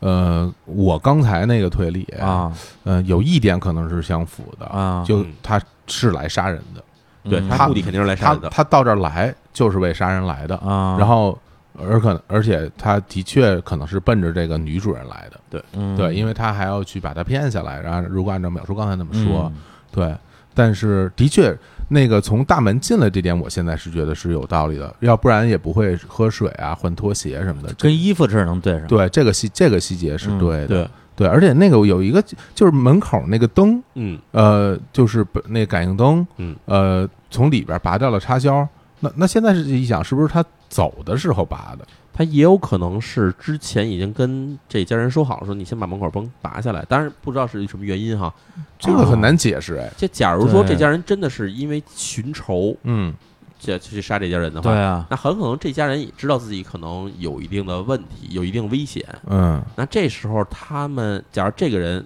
是这家人信任的人，嗯嗯他出面说。您把门口灯拔来，我要怎么怎么样？嗯呃，就比如说防止让人看见你之类硬的。要分析的话，我觉得就是几种可能性。第你一说个是他们家正好那天凑巧拔了，嗯，没有原因；啊，第二个是是这个罪犯杀完人之后，嗯，觉得我出去的时候，这时候晚上一点多了，别亮，太对，别太引亮人注目显眼，我觉得这个把这拔了。，对，有还可能有一种可能性呢，比较小，就是说可能这家人跟这个客人之间有什么特殊的关系。对，这样的话，就表叔那时候我打个电话说，咱们今天要密会一下，啊，把那灯那个插销给我拔了。嗯，那这样的话，那这家人可能可能也有点什么问题了，的确对对，说否则说不通嘛，是，哎呀，这个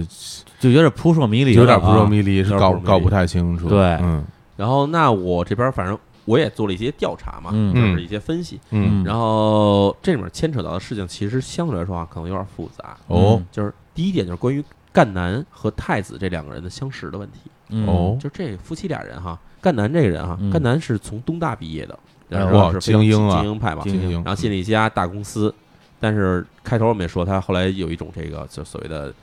这个精神衰弱，对，很严重的精神衰弱，嗯所以他就从公司辞职。辞职时候呢是一九八五年前后，嗯哦一九八五年前后他辞职以后，等于就跟这个当时公司就说我要去养病，嗯然后他就等于是去了一些精神科的这大夫这儿看病，嗯但是治疗效果并不是很理想。哦在这期间，他又发现了一种日本有一种这个叫自我启发精神疗法。嗯，听着有点像邪教了，感觉说实话，其实是这样的，因是为吧？哎啊，我们所知道，其实日本大部分听起来不太靠谱的宗教，其实自己冠的名字都说我们不是宗教，而我们是一种自我启发的这种对对这个，因为精神疗这养这个中心看过很多这方面的介精绍神啊疗养中心。所嗯以他当时去了一家这种精神疗养中心，哦而这精神疗养中心里面，他遇到的人就是太子，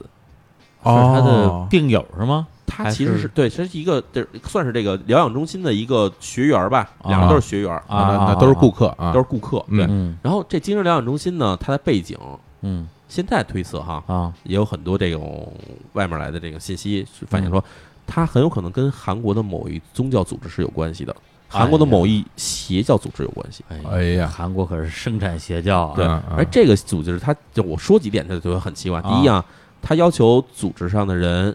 必须结婚的时候必须得是都是这个这个教徒啊之间才能结婚，都得是信众啊，啊，对，信众。然后加入这个这个组织以后，啊一定要发展自己家人也要信这个组织，哦哦否则就要跟家人亲的关系。然后第二点要求什么呢？要求你的收入的一半以上都要捐献给教会。嗯嗯这个嗯越听越，但是呢不地道了但是呢，他捐献完以后，这个教团也有这个承诺哈，啊你捐完以后过几年啊，成倍的返还给你。嗯啊，这这这这种承诺啊对对，这种仅仅是个承诺，对我觉诈得，骗无不不，疑了，但他这个其实是怎么做的呢？嗯，他通过吸收越来越多的信徒，比如说今年我收哦了哎， 200就个，是这传销哦啊，属于明年我是收两千个，对对对啊然后我用收进来的信徒的钱去还给你们，对就还庞给庞庞氏骗局嘛，庞氏骗局，对对，它其实是一个庞氏骗局。嗯嗯，然后，但是呢，太子跟赣南两个人都是这个教徒的信徒，哦而且两个人从八五年，就是赣南开始加入这个这个这个教团，应该是八五年之后嗯，八六年、八七年这个时间，然后结识了大约两三年时间以后，在这个九零年前后，两个人就结婚了。嗯，结婚，然后一块儿买地，然后在这儿盖房，搬到一起住。嗯是但是也有人看到哈，两个人其实还是会时不时的去这个精神疗养中心，就是这个这个邪教组织去参加活动。啊啊哦，就没一直没断，嗯，就没有脱教，但是在这个就是之前跟赣南和太子一起参加这个邪教组织的一个女性哈，后来嗯反映说，当时这个组织要求太子和赣南把自己的两个孩子嗯也发展为教徒，哦，但是在这过程中，太子表现出了一定的不太配合的，嗯意愿嗯，这太子觉得不想让他参加。嗯，然后呢，这个邪教组织上面也在当时这个一些集会的活动里面说哈，说有些信徒家里的孩子啊，嗯这个有一些先天的疾病，嗯这个是表现你们对这个这个我们这个教祖啊不够虔诚，不够虔诚、不够信仰。嗯你只要潜心的去进行祈祷，你的孩子的病才能得救。嗯，哦，当时这个女性或者后来想起来啊，很有可能这话就是对太子说就的是，影射他，影射他。对，嗯然后所以在过程中，其实有没有一种可能是太子其实已经对这个这个宗教组织啊产生出了强烈的抵触感，嗯，嗯，他想要去脱离这个组织。哎，哎，还真是，有对道因理为刚才咱们分析半天都是分析这罪犯，嗯，通过他留下的各种蛛丝马迹去刨这个人是谁，没错，对，但实际上通过被害者他的整个生前的所有的这些他自己的这个经历啊、嗯人际关系啊，嗯去分析谁有可能杀他，对，对，这个也是一个其中一个思就路，是所谓的作案动机，对哎对你们对的仇仇是怎么结下的？嗯对，而且还有一个重要的背景是什么呢？就是在韩国的八十年代和九十年代的一嗯些宗教、这个邪教哈，他们其实出现过追杀信徒的这种情况。哦，就是我宣布我要退教，嗯马上就被人追杀。啊，清理门户嘛，对这，是跟那啊个奥姆真理教净化，奥姆真教可以说是从这儿学来的感觉啊，，真的呀，真的。然后在韩国哦当时，因为韩国其实有很多这种不太入流的这种邪教，各种的偏门旁门左道的，嗯嗯他们曾经出现过大约有三到四次的这种追杀信徒的这种这种经历。嗯哦嗯对嗯所以把这几个事联系起来的话，我觉得很有可能是太子提出了说我要退教以后，嗯然后这家人就被这个宗教这个邪教哈所威胁。对，嗯然后相对来说，有可能赣南这个人并没有坚定想要退教，嗯有可能还在一定程度上是被这个邪教所控制的一个人。嗯嗯，所以呢，这个事情，假如说真的是跟这个邪教有相关性的话，嗯嗯那么这个杀手也有可能是从邪教派来的。很有可能，这个人很有可能跟赣南非常的熟，有可能。哦那这样的话，他也理所应当的就可能作为做客的形式来到他们家哎来。啊，这样就连起来了，对对包括为什么他这个衣服是韩国产的对。球鞋，球鞋啊，嗯对，包括他这个为什么进来之后有人给他叠衣服，嗯，哎，这哎又又喝水，哎又喝水啊对哎这这个逻辑通了，我对，理通了，对吧？然后下一步是什么呢？他到了这家儿以后，他并没有直接去杀死赣南，嗯而是上二楼把这个妮娜和太子从三楼骗下来，骗到二层给杀死。嗯这过程我觉得很有可能不是这个人干的，而是他指使赣南去干的这个事情。啊，为什么呢？你想，假如说我去小伙家去做客，嗯然后小伙在一层干活呢，嗯小伙在假如二楼的话，我上二楼说，哎，小伙子媳妇儿，你下来一趟，我要跟你谈个事儿。这事儿肯定不对劲，嗯，反而是说，我说跟小伙说，你上楼跟你媳妇儿说个什么事儿，嗯，这样小伙子上楼把媳妇儿叫下来，这事儿才做得到，才骗得下来是才吧？骗下来。哦，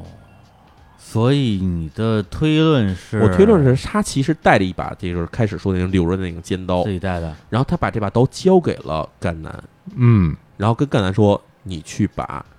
家里的人除掉。这个有点儿，我我我我个人觉得有一点儿超出我的这个可接受范围，嗯对，因为我觉得他得丧心病狂到什么程度才会杀自己的家人啊？他也有可能已经被邪教洗脑，在邪教洗脑的情况下，其实什么都有可能发生啊。这个倒是能说得通，是，尤其是假如说你站在啊邪教角度来说，假如我是一个邪教信啊徒，我看到自己媳妇儿已经叛教了，嗯那有可能我已经不念夫妻的感情，而嗯想的是说，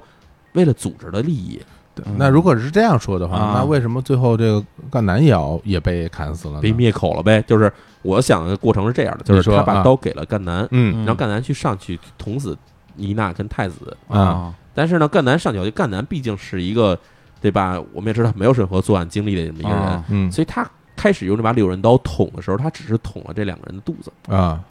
然后捅完以后，他把刀拿来，就认为这俩人倒在那儿不动了，就觉得死了。对他不知道怎么着才能把人杀嗯对啊死，他下来以后，就把刀还给这个人，说我已经干完了。嗯然后这人就开始想，这时候我要灭口。嗯然后于是他一刀砍在了赣南的脑袋上，嗯但是砍在赣南脑袋上的时候，这刀可能就断了。嗯赣南可能也受了一些伤，嗯但是这一刀砍在脑袋上断了以后，他就想说，那不行，必须灭口啊。嗯于是他上二楼层去拿菜刀，嗯拿菜刀下来以后再把赣南杀死。嗯，在过程中，为什么他手会受伤？就刚才说他手会有滴落的血呢？是是这样，就是赣南可能被挨了刀以后，他把地上的这个断刀捡起来，然后去嗯跟他去进行搏斗，哦，在过程中把他手刺伤。嗯但你也必须知道，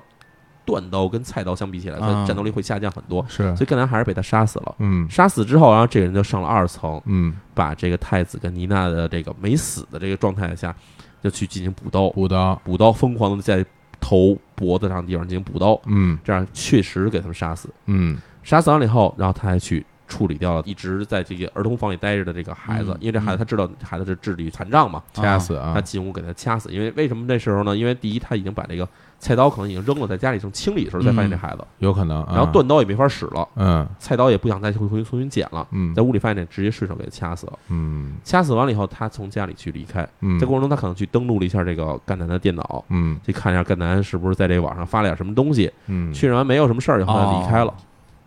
他离开时间很有可能是什么时候呢？就很有可能是在做完案一点多到两点之间这个时间。嗯，那等于说，其那个如果说在厕所里发现的粪便是可能他还是在做客的状态下去的，但是他并没有冲，有可能，有有可能是这样可能这样。样啊、但是还有一点就是说，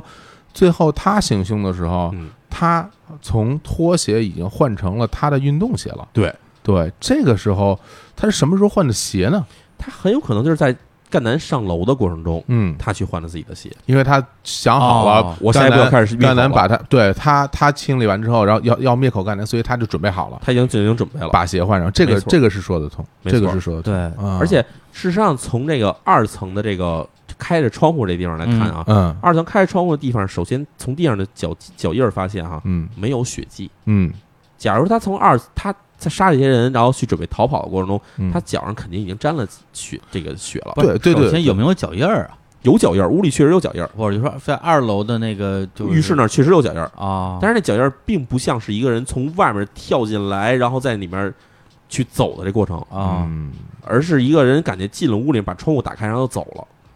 哦，就是他在地上留的脚印儿。假如你从二二层爬墙进来哈，嗯，嗯你落地以后脚上肯定有泥，对对，有泥有，但是在二层的脚印儿是干净的。那在哦户外的部分有，就是在这二楼往上爬或者是往外跳的这个部分，户外有脚印吗？户外的因为是公园儿，地上都是落叶什么这种东西，其实看不出来脚印儿的。哦那公园儿的地上你其实很难看，要是早上又晨跑，嗯那又能踩烂了之类对，的。其实这个是很好能判断的，啊就是你去查查你那个那个围墙，对它边上不是有个围墙吗嗯对？那个围墙和他们家窗户那个就大概一步能跨过来，然后如果那上面有脚印，说明他是从那儿进来的嘛。嗯其实这个应该也不难判断，嗯而而它是一个铁丝网围墙，所以没有脚印儿这东西。哦，铁丝网围墙铁，丝网围墙，对，栅栏式的东西，嗯很很窄的一栅栏。啊你踩着栅栏往这屋里跳是容易的，嗯但是你要从这家里出来，再再跳到这个窄的栅栏上，其实比较难，这是比较难的，啊这是比较难的。对，嗯很有可能你就就根本跳不过去。对，所以对他离开的时候，极有可能是从大门走的。有可能嗯对，就是他。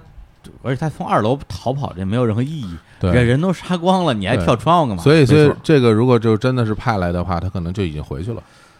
那对，就已经不在日本了。但是你说的这个东西，我觉得它最典型的一个一个问题就是，如果你觉得这个男主人参与了杀人，那嗯第一把刀上应该有他的指纹吧？那现在是这样，就是第一把刀的上面这个这个血迹啊，啊什么这种东西，其实已经完全糊住了，嗯啊、就是你从上面已经找不出什么指纹了。第一把刀跟第二把刀上都没找到任何的指纹，有可嗯能是什么呢？就是他可能给的时候已经刀上已经包好了手套，这个手帕。哦啊，这样让你拿的时候手上上就没有指纹的东西，嗯，嗯，这是一种可能性。嗯当然，从刀上其实警方没有找到太多的这种证据。啊，另外一点呢，就是他在杀人过程中，他表现出的这个过程并没有太明显的慌乱感，嗯因为嗯从地上脚印儿的排列来看哈，嗯他没有出现什么什么滑倒啊，或者什么什么歪歪扭扭这种感觉没有。嗯他其实一直都很冷静在走，啊，所以也有可能反映出来，包括他杀人那个过程啊，反正这人很有可能是这教会组织从国外嗯找来的一个杀人老师。职业杀手，职业杀手，哦很有可能这样的。嗯，然后有一个特点就是在日本的这个两千年前后，包括两千年之前哈，嗯日本的这个进日本进关，就是从海关进来的时候，不嗯像现在，现在大家去过日本知道，你进海关是要摁手印儿的，对吧？对指纹要采指纹的，对在那之前是没有采指纹的。哦，在这件事件之后的二零零一年才开始，日本开始去确定法案说。入境时候一定要采集外国人进来的这指纹，嗯哎，就是为了说，万一要是有之后发生任何类似的这种案件发你生，找不，到了啊，是可以对应的。嗯、行，那我觉得按照如果按照秒叔这个这个推理的话，我觉得嗯除了说一个你邪教徒吧，哈、嗯就是最后啊、被洗脑、丧心病狂，连自己的老婆、女儿，特别是嗯年纪那么小的女儿都杀害，这个我从这个感情上有点接受不了之外啊，嗯但是实际上这样的事儿也在人类历史上也经常发生，也有啊，，对，其他的我觉得倒是基本上成逻辑了，是可以理解。我们比如说这个，他可能就是一个按根据那个什么 DNA 那个分析嘛，他可嗯能就是个比如韩国人，嗯然后呢，这个怎么着来来了日本，嗯是一个职业杀手，进去之后从一楼进去，然后按照刚才描述那个流程啊，先是这个胁迫要求男主人共同参与这个犯罪，嗯让他最后啊杀人灭口，嗯然后把那个插销一拔，嗯，然后就从一楼跑了。是那至于为什么留下那么多东西，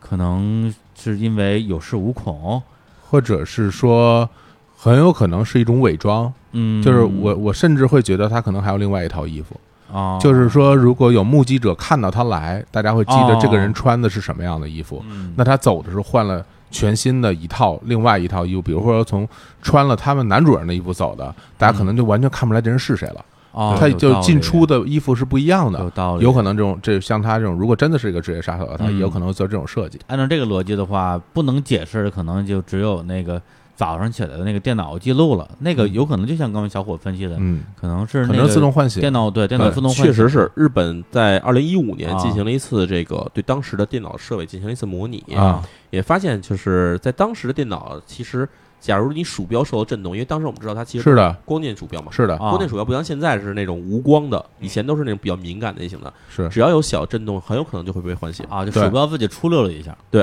或者说，比如说家里什么东西晃动了一下，嗯然后导致这电脑突然启动，这是有可能的。啊，这有是可能然后电脑启动以后，它不进行操作的话，就是在差不多在五分钟左右时间进行自我休就眠。就是他自己有一个电源设置，因为之前他说是一个五分钟的休眠，第三次还是五分钟休眠，这基本上可以说明他的电源设置里边设定的就是五分钟无操作，电脑自动进入休眠状态。啊，对所以说早上起来那次很有可能是一次电脑的误启动，对嗯对嗯对嗯对，也就是说凶手是在夜里跑掉的这个是可能性，对对非常高那也就是说，但这个逻辑只是说，呃，一个一个逻辑，但对最后说你如果找不到犯人的话，对那无论说是秒叔啊，他推理出来的，还是说日本警方啊，嗯或者日本的这些围观的媒体有这样一个推断，但是对这个事情没有意义，嗯你就你没法定案，没法因为去推翻，对，因为重你完事儿没法推翻，对？吧？因为你对找不找不到罪犯，对嗯而且还有另外一个有意思的点，就是在当地还有另外一个传说嗯是什么呢？是一帮黑社会进行了这作案，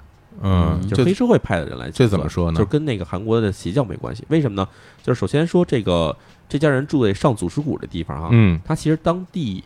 有一个东京的一条叫做四十五号线开发计划。嗯这四十五号线开发计划是从哪儿呢？是从这个东京的这个涉谷的这个涉谷往南这个神山的位置，嗯一直向西修一条宽的干道，哦嗯修到哪儿呢？修到了西边的，一直到这个仙川附近的位置。嗯也就是说，这条线实际上是一个由西向东的贯穿的一条干道，是为了嗯连接这个石田谷区和东京市内的，为了解决交通压力的一条嗯线路。嗯啊这条线路最开始规划是一九三几年，嗯就是在日本战二战之前就已经开始规划了。啊，太早了，对，但是呢，一直没有进行这个实际的修这个修建，嗯直到九十年代初期，突然这个线路的规划再次上马。嗯然后这家人所处的家里住的位置哈，就是他这个这个案发地这个公园附近这房子，离这个江拓关道路的这个只有几十米的距离，嗯二三十哦米距离。啊也就是说，一旦这条路被拓宽以后，这家的地方很有可能会当做一个商业地产进行商业地产进行开发，啊，啊就值钱了值钱了。哦。然后我呢还，以为是要被拆掉，跟那个《银河系漫游指南》它似还的。它还不是被征用，而是很有可能这地价会上涨。哦，这哦，明白了。而在这个日本，大家知道这个日本有一个泡沫经济时期，嗯泡沫经济时期是在一九九十一九九零年的前后这段时间。嗯就是最高峰。对，然后正好是这个宫泽一家搬到这地方买地的时候，实际上是最最贵的时候。哦哦然后在这个九十年代这个泡沫经济破灭，包括这个九八年前后这个这个亚洲金融风暴的这个到来哈，嗯让这个祖师谷地区的这个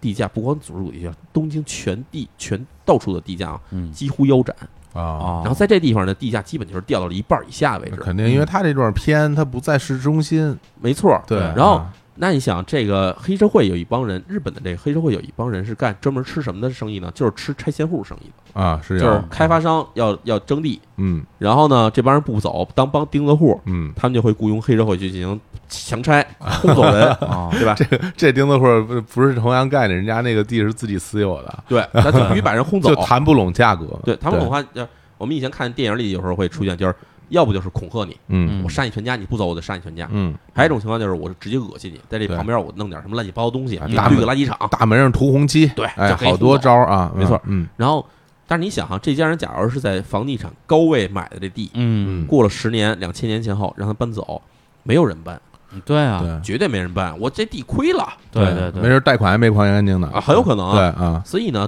据说在这个二两千年的这个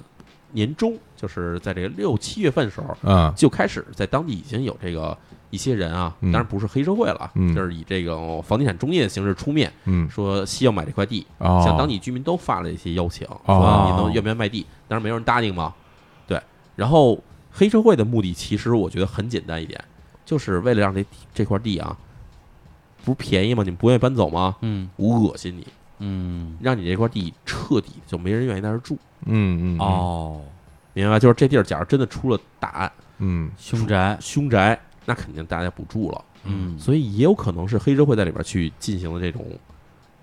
手脚吧，进啊嗯动手脚，而确实是这样哈、就是这案子出了以后，两千年十二月三十号出这案子以后，在两千零四年左右时间，周围的五户人家全搬走了，哦，然后这一块地现在只剩下宫泽一家的房子还在那儿立着，嗯，因为他毕竟案子没破，嗯，警方已经把现场全保护起来了。嗯然后除他以外，剩下的房子全搬走了。哦，然后，而且你想啊，当然我们会想啊，这当这地儿出过凶案，那肯定没有人去买这个地方，说对再想当住宅。但他目的并不是当做住宅区开发，他当商业地产开发。嗯，商业地产盖的话，那盖一大的 shopping mall，对，这就没有人在乎这地方的以前到底是干嘛的了。都不知道这地儿在哪儿了，对对所以很有可能啊，就是从利益的角度出发啊哈、嗯黑社会是有动力去做这事儿的，而且做结果显示出来，好像似乎也有关系在这方面，嗯，这倒是也说得通，只不也过是处这理个可行这可能风险大了一些，而且风险非常大。手法有你为点了太狠了，嗯对，为了恶心恶心人，最后弄一个灭门查案出来，而且还有有点过激哎就是，了而。且还与他的这个最初的初衷哈，完全就是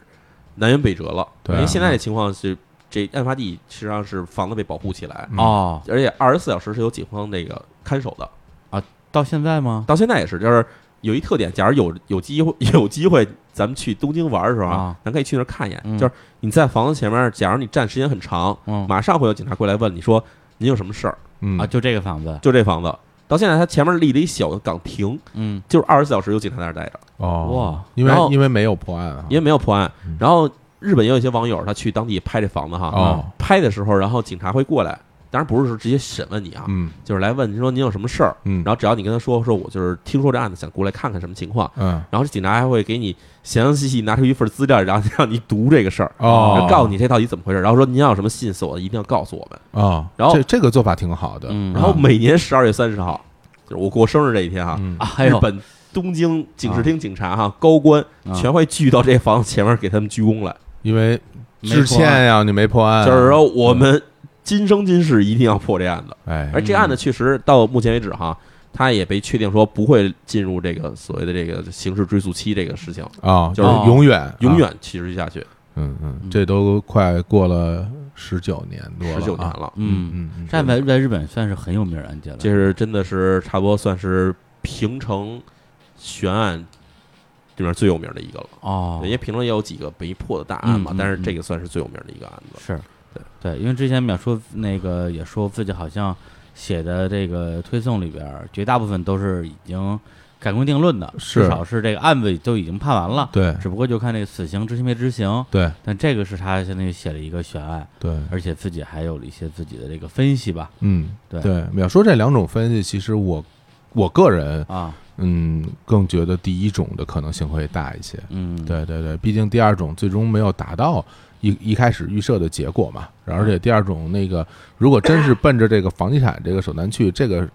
手法也有点儿，太残忍了，就是一是太残忍，嗯，二是我觉得就是成本太高了。对没错，对，你要的是什么？你付出是什么？你这个账其实是不值的，我感觉。嗯，对没错，嗯没错嗯，是这么回事儿。嗯嗯而且呢，日本警察到目前为止还没有放弃调查，嗯而且还把这个案子的这个悬赏金提到两千万日元，哦，两千元相当于现在人民币好像一百多万啊人民币吧。是嗯，而且呢，他还印制了中文、韩文和日语三种文字的这个事件说明以及这个通缉令。哦，嗯，对你去日本啊有时候实际上是能看到这些东西的。呃，而且呢，其实我在写这案的时候，我也曾想过，说嗯毕竟它是一起悬案，嗯，对对，，跟我以前写过的大家不案呢其实不太一样，因为以前案子都会有一个结论的过程嘛，对是，就是这个到底怎么逮的，然后最后怎么判的之嗯类的。但是在这案呢，其实我想写，而且在写的过程中，我会想